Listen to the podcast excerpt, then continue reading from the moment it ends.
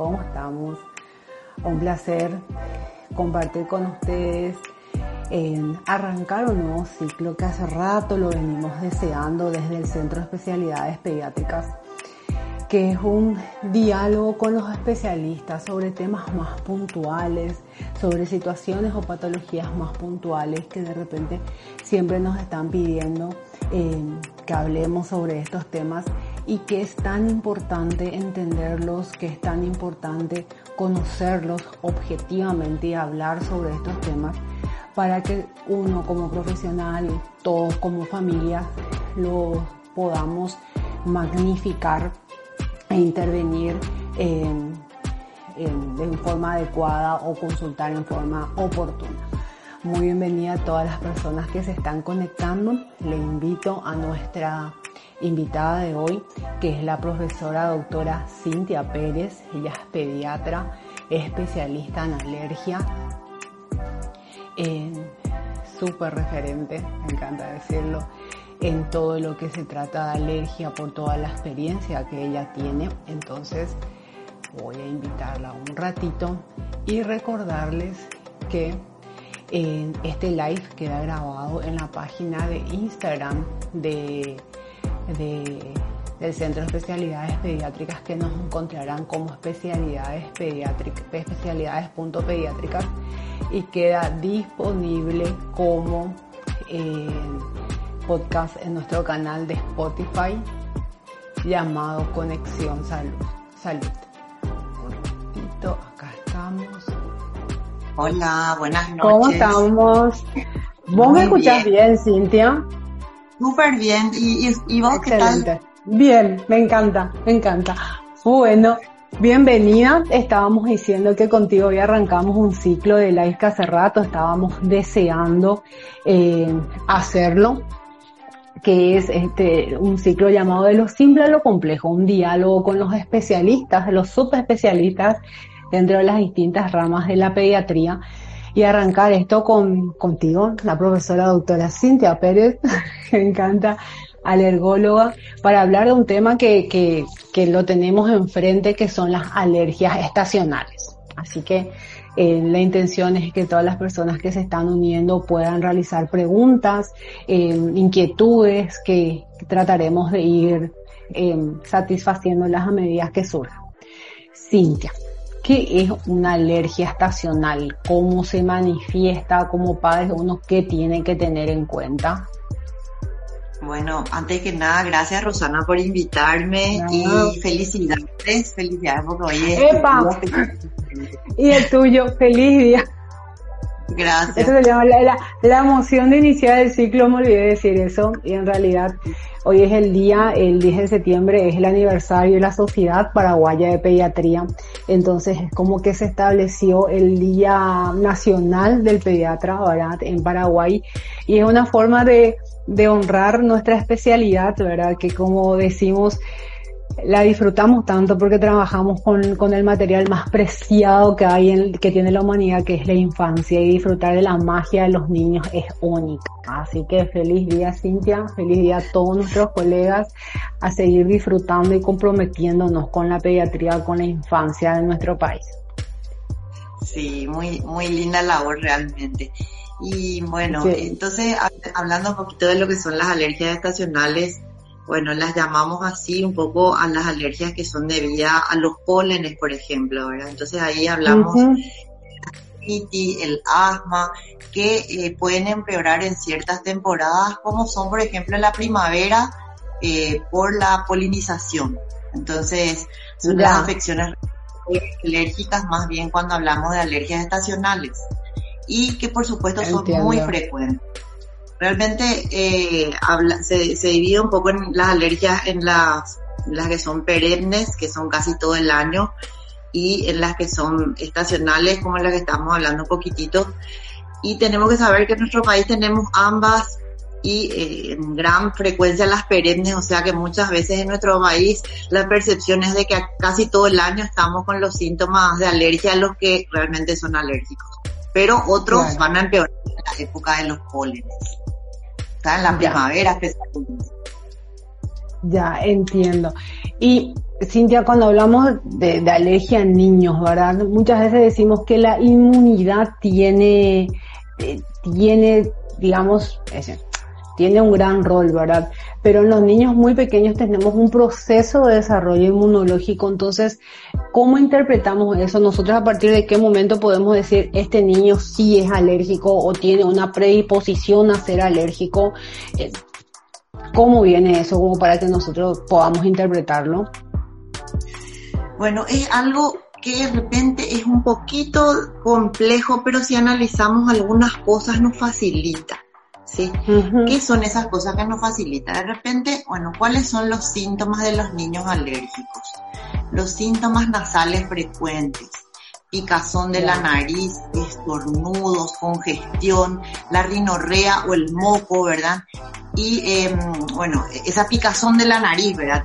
Todos esos síntomas nos hacen pensar de que nuestro niño quizás tenga una rinitis alérgica. O por otro lado, ese niño que empieza a presentar los cuadros de broncoespasmo, que el pediatra le escucha el pecho y le dice su hijo tiene chillido y le tiene que dar frecuentemente el PAF de salbutamol. Entonces ahí partimos de la base de cuáles son esos síntomas que nos pueden hacer pensar que nuestro hijo o nuestro paciente es alérgico. También las lesiones de piel tipo ronchas. Entonces son lesiones y son síntomas que nos hacen pensar en alergia, pero ahí es que tenemos que ver la periodicidad. Entonces, no es lo mismo un niño que tiene eso una vez, una semana, por ejemplo, los síntomas nasales, y después tiene una recuperación de dos a tres meses y quizás ahí vuelve a tener un poco de esos síntomas. Y no es lo mismo que ese niño una vez a la semana o dos veces a la semana está congestionado. Entonces, la frecuencia en el tiempo de esos síntomas. Eso es algo, ¿verdad? Que nos tiene que llamar la atención para pensar si el niño es alérgico o no. Lo siguiente es si hay antecedentes familiares de alergia, ¿sí? Muchas veces los padres ya buscan la, la ayuda del alergista porque ya saben que el hermanito luego era asmático o que el primito, todos los primitos, eh, hijos de la hermana, eran todos, tenían todos sus síntomas nasales y estaban luego en tratamiento de rinitis alérgica. Entonces, aparte de cuáles son los síntomas que nos hacen pensar en que nuestro niño es alérgico, también los antecedentes familiares, ¿sí? Y eh, por otro lado, sí es cierto lo que decís, la inmunidad se va desarrollando. También tenemos que saber de que un niño sano que no es alérgico puede tener 5, 6, 7 cuadros gripales en el año. Eso va disminuyendo con los años. Entonces el niño que ya va a la escuela quizás ya tenga 4 o 3 resfríos al año. Entonces si ese niño que de chiquitito tenía 5 cuadros en el año, de repente eso va aumentando en vez de ir disminuyendo la cantidad de veces en el año que se enferma, digamos, del cuadro respiratorio, eso también es un signo de que quizás el niño es alérgico.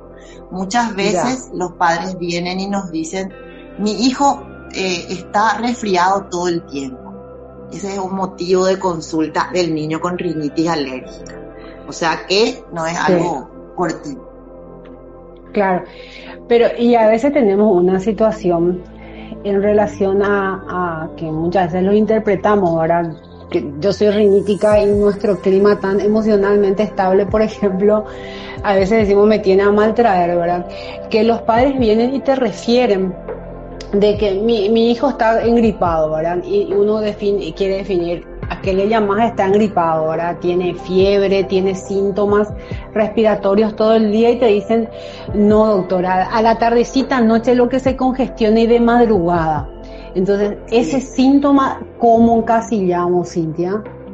Bueno, mira, es otra cosa que nos hace pensar de repente un poquito en la alergia, porque eh, nosotros sabemos que nosotros tenemos corticoides endógenos, que nuestro cuerpo produce las sustancias que a veces de afuera tenemos que meter como medicamentos, que son los corticoides. Entonces, en ciertos horarios eso disminuye normalmente. Entonces muchas veces es por eso que el niño a cierta hora o tiene sus ataques de tos o tiene más síntomas nasales Entonces, algo que es congruente con lo que es de repente eh, el, desarrollo normal de una patología alérgica. Y por otro lado, en algunos casos tenemos que tener en cuenta que ese niño que tiene un poquito de congestión y un poquito de moco por las mañanas, cuando se acuesta, esos mocos que a veces están acá en los senos paranasales, cuando el niño se acuesta, esos mocos van para atrás y hacen que el niño tenga un reflejo de tos. Entonces también a veces el, eso pasa no solamente en el alérgico, también pasa en el que está con un resfrío normal, que cuando está muy mocoso se acuesta y, esto eh, tiene más tos, por ejemplo, o tiene más molestia. Es como que el drenaje está estacionado. Exactamente, sí. No sé si eh, te respondo con esto a tu pregunta. Sí, no, totalmente. Pero es, es algo que frecuentemente nos, nos consultan, ¿verdad?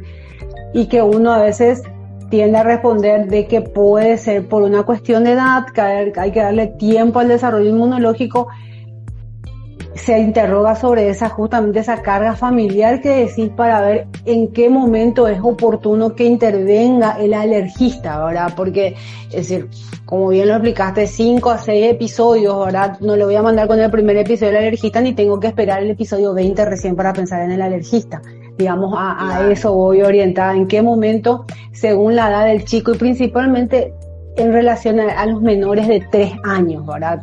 Que, que tienen todavía ese proceso inmunológico, en qué momento a ese menor de tres años yo puedo recomendarle, por ejemplo, de que es momento, mami, que hagamos una consulta con alergista porque estos cuadros son reiterativos.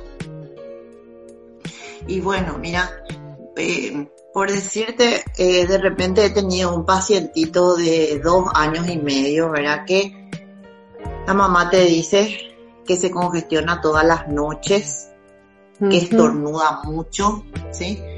Em, entonces, de repente ya me llega a mí ese paciente porque ante el tratamiento con el antihistamínico correcto, que son los de nueva generación, ¿verdad? igual persistía esto. Entonces, muchas veces hacemos el tratamiento oportuno que es el corticoide nasal, el antihistamínico y la cuestión es muy persistente. Y por otro lado, cuando también sería interesante que el paciente acuda porque muchas veces el niño alérgico no tiene solo los síntomas de rinitis o no tiene solo los síntomas de asma, sino que también tienen ambas cosas, rinitis, asma y a veces el examen físico te, delata que la piel es seca y tiene lesiones en la flexura. O sea, muchas veces el manejo del paciente alérgico es varias cosas. Y entonces ahí que, por más de que sea pequeño, podemos hacerle unas pruebas de alergia y determinar si es el ácaro. Entonces, si es el ácaro, entonces vamos a hacer ciertos cuidados en el dormitorio del paciente para que el paciente no tenga tanto contacto con el ácaro y entonces un poquito disminuir ese, ese factor o ese predisponente de tener más síntomas nasales. Entonces yo diría que cuando le remitimos al paciente, cuando ya hacemos un tratamiento correcto y el paciente persistentemente sigue con su cuadro, ¿verdad? O cuando tiene varias cosas que nos hacen pensar en que el paciente es alérgico, por lo menos para que ya vaya sabiendo a qué es su alergia. Sí. Ya. Y entonces, digamos, no hay una edad en la que uno dice, recién a partir de esta edad se pueden hacer pruebas de alergias, es decir, es algo más dinámico, entiendo, Cintia. Es, realmente es algo muy dinámico, porque ya mm, que, eh, por decirte, yo pretendo, ¿verdad? De, repente también como todo pediatra, nosotros tratamos de reducir un poquito, eh, no hacer tantos gastos de nuestro paciente, queremos que esté bien, ¿verdad? Siempre pensamos en el paciente, pero ¿qué pasa de ese niño de dos años y medio? Que ya lo he visto, ¿verdad? He visto niños pequeños que tienen muchos síntomas, que tienen de repente un, hermanito asmático, que nosotros queremos saber si es alérgico para empezar ya esos cuidados de alergia. Entonces hay niños de que las pruebas de alergia nos salen temprano, tempranamente positivas, ¿verdad? Eso es en cuanto a lo que es la parte respiratoria. Yo, por ejemplo, a veces, yo no, no te voy a decir que espero a los dos años, pero realmente a esa edad es que van eh, manifestándose más los niños alérgicos. Quizás si me viene un niño de un año y medio que tiene síntomas nasales, le hago un tratamiento y espero un poco más para las pruebas de alergia. Pero a partir de los dos años muchas veces nos salen positivos, eso es lo respiratorio. Y por otro lado está hablando de, la alergia alimentaria. Si nosotros tenemos un paciente con una sospecha de alergia a la, proteína de leche de vaca de la forma IgM mediada y le hacemos un prick test o test cutáneo de alergia, a los seis meses, a los cuatro meses ya nos puede dar una prueba positiva. Porque ah, para determinar una alergia alimentaria podemos hacer dos formas de estudio, que una es el estudio en sangre, que es el RAS para las proteínas que queremos investigar, o el PRIC, que es en piel. Pero eso ya vamos decidiendo de acuerdo a lo que vemos, ¿verdad? A, nuestra percepción de, necesidad que tiene. El paciente alérgico muchas veces tiene una, una carga importante emocional y también la familia, porque eh, viene con muchos síntomas. Eh, por supuesto, como vos decís, no le vamos a enviar a la primera o la segunda vez que viene y nos dice que está congestionadito. Vamos a hacerle su medicación pero eh, la percepción emocional y la carga familiar también, los hermanos que tengan alérgico, todo eso sumado yo creo que nos hace decidir más bien que la edad, ¿sí? Entonces, quizás lleva tres años para hacerse su alergia, va a hacer su spray nasal, va a hacer su corticoide inhalatorio y vamos a ir controlando eh, en conjunto con el pediatra. Ya, entiendo perfectamente. Y Cintia, hablando de, justamente de esa edad, ¿hay factores que puedan confundir, por ejemplo, o simular un cuadro rinítico? Por ejemplo, una pelea mortal que tenemos como pediatras es con el tema del uso de las tetinas, por ejemplo, del chico que toma acostadísimo el biberón y puede ir generando humedad. Es decir, se puede considerar eso como un factor confusor en relación a la a, los síntomas respiratorios por el hecho de que genera humedad en vías aéreas o no? Eh, no es tanto eh, como generar eh, humedad o generar, sino más bien también el uso de los de las tetinas, de los biberones ya a gran edad, o sea, cuando ya son más grandes puede producir una malformación de la cavidad bucal, eh, de repente un poquitito predisponer a las adenoiditis, ¿verdad? Entonces, eh, siempre lo ideal es que el niño no persista con el uso de los biberones ya después de los dos años. Sin contar también de repente que el niño que toma un biberón no se cepilla los dientes y ya tiene dientes y puede producirse caries, ¿verdad? Que el biberón lo toma acostado. Entonces puede llegar a tener tos porque refluye un poquitito esa leche. Entonces, eh, lo ideal siempre es estas cuestiones, ¿verdad? Eh, sacarlas a tiempo. En, el caso del chupete, chupete, creo que hasta ahora lo ideal es no utilizarlo. No sé si no, algún cambio en la No, lo ideal es que ni biberón ni chupete. lo ideal es que ni biberón ni chupete luego, de hecho. Sí, sí, solo que de repente cuando tenemos muchos hijos, ¿verdad? Sabemos que de repente no podemos criticar tanto. Como elemento de contención. Lo necesitamos. pero tiene sus cosas, ¿verdad? Entonces, y bueno, otro factor que nos pueden hacer confundir o pensar es o no es una alergia de repente una hipertrofia adenoidea, una hipertrofia amigdalina, amigdalina. La hipertrofia adenoidea nos da síntomas nasales, congestión, ¿verdad? Mocos también, adenoiditis, eh, de repente la faringoamigdalitis a repetición, pero tenemos que saber que el niño puede tener solamente eso o puede tener eso más una alergia, más una rinitis alérgica. Entonces ahí es que el, otro ¿verdad? ve si es que ya es una hipertrofia importante a veces le revisamos y la cavidad bucal vemos que ya tiene el maxilar chiquitito, el paladar muy alto, el niño tiene por la noche tiene episodios en los que no respira, o sea que tiene apneas. Entonces a veces que el otorrino ahí a veces ya tiene que decidir que tiene que operar eso, ¿verdad? Y a veces termina el problema con la cirugía, pero a veces persiste esa congestión. Entonces ahí vemos de que no solo era la adenoide un poco grande, o sea, grande, sino también era con una rinitis. Y otras cosas, de repente un cuerpo extraño, de repente un niño que se metió un poroto en la nariz, ¿verdad? Entonces, eh, eso nos puede hacer confundir. Entonces, por eso es importante que nosotros los pediatras y quizás también los padres miremos un poquitito, levantemos la punta de la nariz y miremos las cosas nasales. Eso es, algo que de repente nos olvidamos de hacer también en, en el examen físico. Y después están enfermedades un poco más raras, que también pueden producir síntomas de, de rinitis. Ya, te entiendo. Justo tuve un caso hace poco de una mamá que consultó por, por, por rinitis, ¿verdad? Que el chico era rinítico, pero de repente empezó a tener síntomas como más agudos. Me comentó que se fue a la urgencia, ahora Y lo revisan y a veces tenía un cuerpo extraño que el nene dice que se metió días atrás. Es decir, visualizar y ah. atender qué le damos, a, con qué juegan nuestros chicos también es demasiado importante porque es como que los chicos necesitan experimentar, descubrir para qué sirve y una perlita, un juguete, ellos pueden tratar de descubrir si sirve para, para meterse en la nariz o no. Entonces es muy importante que como padres atendamos mucho con qué elementos le dejamos a nuestros chicos jugando porque se dan estos eventos.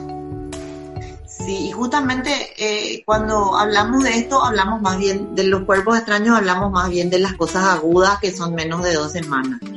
Y para pensar que tenemos rinitis alérgica, eh, eh, más o menos los criterios son que tengan los síntomas nasales más de dos semanas y a veces más de dos, o sea, dos más síntomas. Eh, algo que nos puede servir como pediatra es pero, picazón de la nariz, estornudo, rinorrea, que son los mocos y la obstrucción nasal. Entonces, si tienen más de dos síntomas, o sea, dos o más síntomas y más de dos semanas, podemos ya pensar en rinitis. Pero el cuerpo extraño a veces, y es un lado, y a veces el moco es amarillo, Entonces, son cositas que nos hacen pensar una u otra cosa. Totalmente. Cintia, como para enumerarle y que nos que lo, lo, lo, tengamos así bien, tas, tas, tas. Los síntomas son rinitis más, así puntualmente los síntomas que tenemos que tener en cuenta para la rinitis alérgica, la picazón de la nariz, los estornudos, la rinorrea o mocos, ¿verdad? Mocos nasales, la rinorrea. Y la obstrucción o congestión de la nariz, ¿sí? Me encanta. Estos son los síntomas más importantes, pero a veces también nos tiene que llamar la atención eh, el niño que dice que le pica el ojo porque a veces es rinoconjuntivitis alérgica, ¿sí? Claro. Entonces, ¿y qué nos tiene que llamar también la atención? La tos. Esa tos se quita la noche o de repente, inclusive a veces con catarro, también a veces es por una rinitis. Y bueno, Y ahora, que, y ahora que mencionas tos, porque habíamos hablado y mencionaste rinitis y asma, ¿verdad?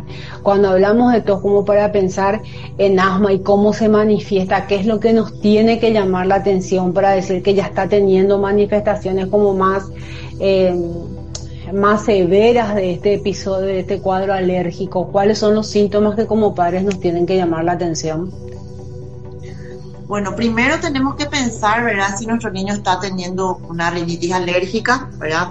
Después ver un poquito, ¿verdad? Si también ya se acompaña con cuadros de broncoespasmo o chillido de pecho, los silbidos, ¿verdad?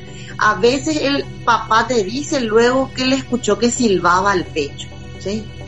Ya, o sea, tenía crisis de tos, tosía mucho a la madrugada, pero le escuchó un poquito de, de silbidos en el pecho. O sea, esa tos frecuente, o esa tos que empeora con el ejercicio, Cuando está de repente empieza a correr y tose. Eso es algo que nos tiene que llamar la atención. Porque eh, el niño no, el niño tendría que poder jugar tranquilamente, ¿verdad? Sin tener tos o sin tener estos cuadros.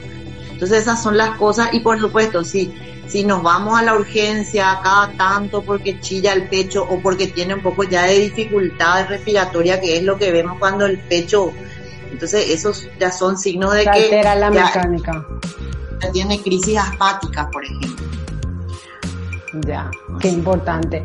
Y, y entender en este punto que si el chico empieza a presentar estos síntomas, la, la interconsulta con el especialista es fundamental. Muchas veces le digo a los padres, no es hacerle el salbutamol y darle los corticoides porque es como siempre estar tratando, es decir, actuando de bomberos, ya tratar el incendio y el objetivo es prevenir que esto ocurra. Exactamente, eso es algo que de repente de a poquito uno tiene que ir metiéndole a su paciente, ¿verdad? Que existen los medicamentos preventivos de asma, de rinitis y existen los medicamentos de rescate. Entonces, un niño que ya tuvo eh, dos o tres episodios el, este año, ¿verdad? Que ya acudió a urgencia o que se internó por crisis asmática, ya tendría que tener los tratamientos preventivos por un cierto periodo de tiempo, ¿sí? Que eso ya va a depender, sí, de, la evolución del paciente. Entonces, saber que están los preventivos y los de rescate. Entonces, muchas veces el paciente viene y dice, eh, yo le manejo con salbutamol. Ah, ¿y cómo le hiciste su salbutamol? Y le hago una vez a la semana, casi toda la semana. O sea, ese niño, por ejemplo, quizás ya requiere un preventivo. Claro. Sí, tal cual. O sea, está bien que le haga su rescate, está bien que le haga su rescate, pero tendría que tener de base un preventivo y eh, entonces con eso se disminuyen las crisis. Totalmente, y estamos hablando de calidad de vida, es decir, cada, cada crisis es como una lesión que puede ir generando en ese pulmón de información si es muy chico y en el más grande que ya tiene todo desarrollado, entonces tratar de evitar el, digamos, la mejor intervención y eso sería con su medicación preventiva. Y si vos sabes que muchas veces eh, cuando yo estoy hablando con los pacientes, eh, hoy por ejemplo una paciente se fue y me dijo, doctora, yo quiero saber nomás ya si mi hijo tiene asma o alergia, me dice, ¿verdad? Porque muy preocupados, muy preocupados los padres, ¿verdad? Pero la buena noticia esto que podemos decir es que si hacemos un buen tratamiento y pasamos los periodos escolares, preescolares con buena evolución, muchas veces esa, esa asma que ya se le diagnosticó al niño va disminuyendo y quizás en la adolescencia ese niño no tiene un asma severa o no tiene luego asma, quizás siguen los síntomas respiratorios nasales nomás. Pero el objetivo tiene que ser el hoy, el que nuestro niño pueda ir a la escuela, que no esté cada rato huyendo, no que no estemos eh, de, madrugada corriendo porque nuestro hijo tenga una crisis asmática. Entonces, en eso se basa un buen control del tratamiento para pasar buena temporada. O sea, muchas veces para mí es mejor. Hoy, por ejemplo, le dije a la mamá, bueno señora, vamos a ver un poco, tuvo eh, cuatro episodios este año, ¿verdad? Tiene rinitis alérgica, ¿verdad? En la familia hay alérgicos esto señora es asma, por más de que su hijo tenga recién cuatro años y eh, le vamos a vamos a ver un poquito después las pruebas de alergia para tener más datos, ¿verdad? Pero esto es asma con, con el interrogatorio ya le puedo decir que es asma y no es que es asma o es alergia, sino que muchas veces el asma es de origen alérgico. Entonces, eh, lo, el objetivo cuál es? Es mantenerlo bien sano, ¿verdad? Con buena calidad de vida, como decís, con la menor cantidad de, visitas a la urgencia, ¿verdad? Y sí, pero eso requiere un tratamiento eh, disciplinado por un buen tiempo. El buen uso de las aerocámaras, Hoy, hablando un poquito con nuestra paciente, nos damos cuenta que ya, le, ya se le indicó el, el, el budesonía inhalatorio, ya estaba con una buena dosis, pero sin embargo nos dijo que seguía teniendo crisis. Entonces ahí le preguntamos a la mamá, ¿cómo usas el PAF? Y no tenía una buena técnica. Entonces muchas veces eh, también tenemos que como médicos verificar cómo están haciendo la medicación que, que está recibiendo el paciente. Totalmente, y como padres tipo ser curiosos de, de eso, ¿verdad? Porque bueno, bueno, bueno decimos y después nos encontramos con un dispositivo que puede parecer sencillo, pero no es tan sencillo, es decir, es decir, si nos explica o si averiguamos, es, sencilla la, aplica, la aplicación, es decir, la administración, pero solemos tener muchos y si tenemos tener muchos casos en realidad de, de, mala administración y por ende de poca eficacia del tratamiento y de repente se culpa al medicamento y no a la forma en que se administra. Sí, acá ya estoy con una participante. Me encanta. Es verdad que siempre quiere dar su opinión también, creo que va a ser doctora ya médico. Me encanta. realmente, eh, tenemos que Mira, yo, yo te cuento que muchas veces veo muy buenas medicaciones de los colegas pediatras, ¿verdad? Ya, con, ya vienen con su PAF y todo eso, pero eh, siempre tenemos que verificar un poquitito eh, si lo están haciendo bien, ¿verdad? Los, actualmente hay muy buenos tutoriales de cómo se utilizan los, los, eh, las aerocámaras. Cámaras. Entonces, muchas veces le decimos a los pacientes que eh, o sea, nosotros los médicos preferimos indicarle a nosotros y no que, que todos lo saquen de Google, ¿verdad? Claro. Eh, pero hay cosas de repente que nos sirven, ¿verdad? Que de repente algún buen tutorial de cómo se usa una aerocámara puede ayudarle a los padres. Porque a veces en la consulta quizás el médico eh, se olvida de decirle, bueno, tenés que hacer de esta manera, ¿verdad? Ese podría ser no tiene. Otra, una, una, una charla más de cómo usar aerocámara. Totalmente.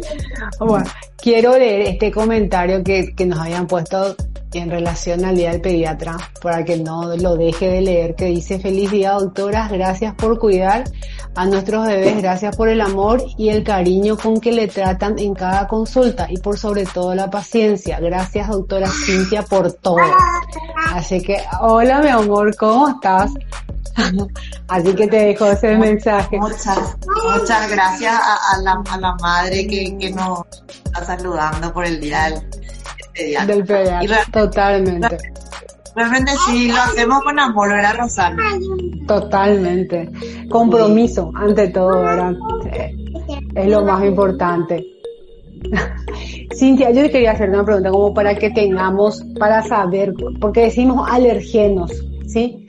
Hace rato hablabas como causa de estas de las alergias estacionales, ¿verdad? De los alergenos, pero ¿qué son? Es decir, ¿qué nosotros tenemos que tener en cuenta de qué son los alergenos? ¿Qué elemento de, de lo que nos rodea se considera un alergeno? De más. Bueno, los alergenos son clasificados cuando es para las alergias respiratorias en los alergenos intradomiciliarios y los extradomiciliarios. Los intradomiciliarios son los ácaros del polvo doméstico, ¿sí? Entonces, esa mamá que nos cuenta que cuando se barre la casa o cuando limpian algo, el niño empieza a estornudar, a tener su moco y a congestionarse, probablemente es alérgico al ácaro. ¿Y qué es lo que es el ácaro? El ácaro es un bichito microscópico, no se ve a simple vista, que eh, nos produce, ese ácaro es el que vive en, en el colchón, en la almohada. ¿Por qué? Porque se alimenta de las escamas de nuestra piel, ¿sí? Entonces, cuento todo esto, ¿por qué? Porque nosotros de repente hemos hecho investigaciones, ¿verdad? De la prevalencia de ácaro según el- la prueba de alergia que hacemos en los pacientes y mira que un alto porcentaje, 70% de nuestros riníticos eran alérgicos a los ácaros, ¿sí? Es. Entonces, ese es el primer, sí, el primer intradomiciliario. Otros intradomiciliarios son los hongos, ¿sí? Eso verde Sí. que vemos así en, en las paredes. Los perros y los gatos, sí, la humedad. Los perros y los gatos que tienen sus pelitos, que tienen sus secreciones, entonces son los otros intradomiciliarios. Y entre los extradomiciliarios están los pólenes, los pólenes del ambiente y otra vez los eh, hongos. ¿Por qué? Porque los hongos pueden ser alergenos intra y extradomiciliarios. Entonces, al hablar de esos alergenos, hablamos de los aeroalergenos. Y los aeroalergenos son los que nos producen los síntomas respiratorios, tanto la rinitis como el asma. Y eh, a veces hablamos de que empeora nuestro niño con los cambios de tiempo. ¿Verdad? Entonces, en el cambio de tiempo, ¿qué pasa? ¿Verdad? En el cambio de tiempo, un niño que ya es luego alérgico al ácaro, de repente con el tiempo fresco o con ese viento que levanta el polvo, o de repente con el viento que nos trae los pólenes de afuera, empeora nuestros síntomas. Entonces, ahí se explica un poco el famoso alérgico al cambio de tiempo. Al tiempo. Totalmente. Y después los otros alergenos que ya son los alergenos alimentarios, que son las proteínas de la leche, el huevo, gluten, trigo, ¿verdad? que ya nos producen otra clínica. Y a veces también algunos medicamentos que, que son, actúan como alergenos. Ya, clarísimo. Y es para tener en cuenta. Y este tema de los alergenos intradomiciliarios, ¿verdad? Que muchas veces, principalmente a nuestras criaturas chicas, queremos adornar la habitación o cargar de un montón de cosas que pueden juntar polvo y ácaros, ¿verdad? Y cometemos errores. Entonces, ¿cuáles serían como las recomendaciones para los padres en relación al cambio estacional para como evitar o tratar de que sean más leves los síntomas de una alergia estacional? Bueno, mira, eh, lo ideal sería que eh, el niño ya tenga su tratamiento, ¿verdad? Que si es que suele tener síntomas nasales durante el resto del año y empieza el, tema de los pólenes y entonces que tenga un tratamiento. ¿Cuándo vas a terminar tu clase? Con un ratito, mi amor. Bueno, entonces que tenga un tratamiento antihistamínico, ¿verdad? Eh, otra cosa sería, bueno, como los pólenes de repente existen, o sea, hay en mayor cantidad en las primeras horas de la mañana lo ideal sería que abramos la ventana para que entre el sol y mueran los ácaros, pero en el horario del mediodía, ¿sí? Ah, ¿Por qué del mediodía? Porque los pólenes del ambiente están más bien eh, con mayor cantidad en las primeras horas del día. Otra cosita que de repente decimos en los alérgicos al polen, que cuando van en los vehículos vayan con las ventanas cerradas, ¿sí? ¿Por qué? Porque de repente el niño que saca la ventana saca la cabeza en la ventana, cuando llega a la casa ya está Y bueno, esos son los cuidados así generales en cuanto a lo que es estacional, porque hablamos de eh, alergenos tipo pólenes. Pero después lo que tiene alergia perenne, que es por el ácaro, ahí está este tema de no llenar de adornos el dormitorio. Tener lo justo y lo necesario, no tener alfombras, por ejemplo. Entonces eso sería eh, no tener alfombras, no tener peluches. Y mira, yo te cuento una experiencia personal, ¿verdad? Mi hija que tiene rinitis alérgica, en un momento dado que no estaba, estaba pasando un momento, porque el alérgico tiene periodos buenos y periodos malos. Entonces, yo hago el tratamiento de mi hija, ¿verdad? Veo que no está mejorando y me voy a ver qué es lo que no, que puede estar empeorando si ya está con la medicación correcta. Entonces, en el dormitorio, ¿verdad? Teníamos un sofá que estábamos poniendo temporalmente ahí hasta saber qué hacer del sofá y era ya un sofá un poquito antiguo, ¿verdad? Entonces ellos para un libro, algo así, se tiraban en el sofá, ¿verdad? Y el sofá era un sofá un poquito antiguo, entonces eh, empezamos a ver esos pequeños detalles. O de repente que teníamos arriba del placar muchos libros guardados, ¿verdad? Que quizás nunca le sacábamos el polvo. Por supuesto, empezamos a hacer esa atención, mirar un poco en nuestro dormitorio que está acumulando además el polvo eh, que puede ser que, empeore el, y de repente ir cambiando esas pequeñas cosas y tienen cierta mejoría con ese con esos cuidados. Pero lo, notable es que siempre el alérgico, algo que me doy cuenta es le gustan más los peluches que a los demás pacientes que no son alérgicos. Tal cual, impresionante. experiencia con algún paciente, ¿verdad? Que vos le das todo el tratamiento y después viene y la mamá te cuenta que eh, sigue durmiendo con el peluche de hace cinco años, ¿verdad? Entonces, ahí vos le decís, pero mamá, yo te estoy tratando y vos no me estás sacando el, enemigo de la cama del paciente. ¿Por qué? Porque el peluche de repente, en vez de peluches, preferir los juguetes de goma para los niños alérgicos. Entonces, son pequeños detallitos, pero que de repente pueden ser que, que no se controlen los síntomas de nuestros niños alérgicos.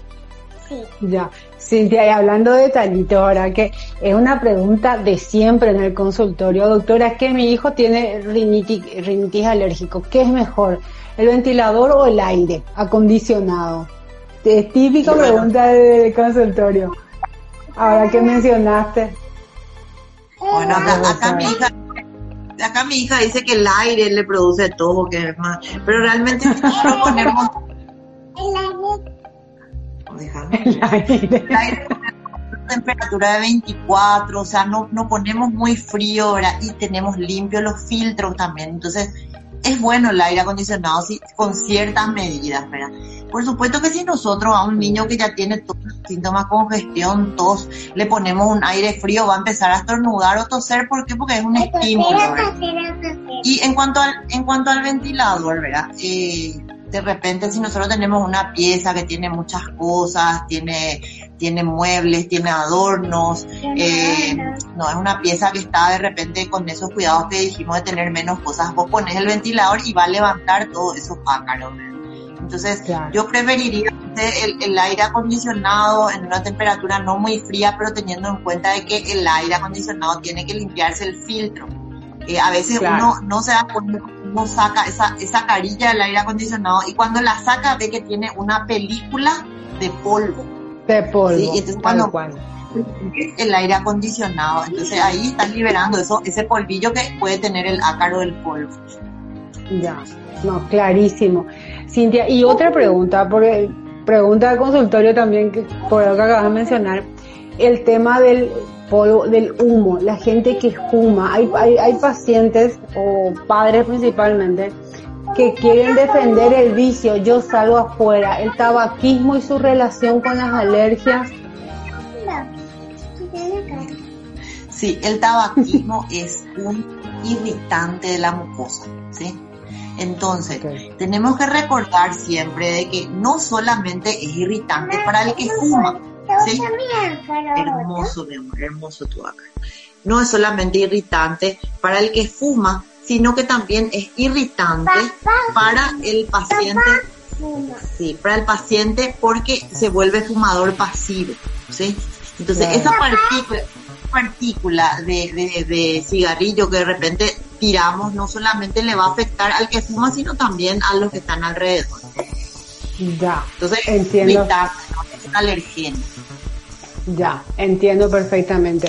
Y como para ir cerrando, como la, para el antecedente de, de, de alergia o de rinitis que pueda presentar, la, los cuadros virales en los primeros meses pueden predisponer, principalmente lo que es bronquiolitis, puede predisponer al chico a tener rinitis o asma para más adelante. Bueno, entonces, vos sabés que hay algunos estudios que relacionan la bronquiolitis con el niño que va a desarrollar posteriormente cuadros alérgicos. Pero también, ¿verdad? Eh, hay veces que ese virus sincitial hace que el niño quede con cierta hiperreactividad. O sea que las infecciones virales pueden predisponer a que tengamos años de síntomas y no ser alérgicos.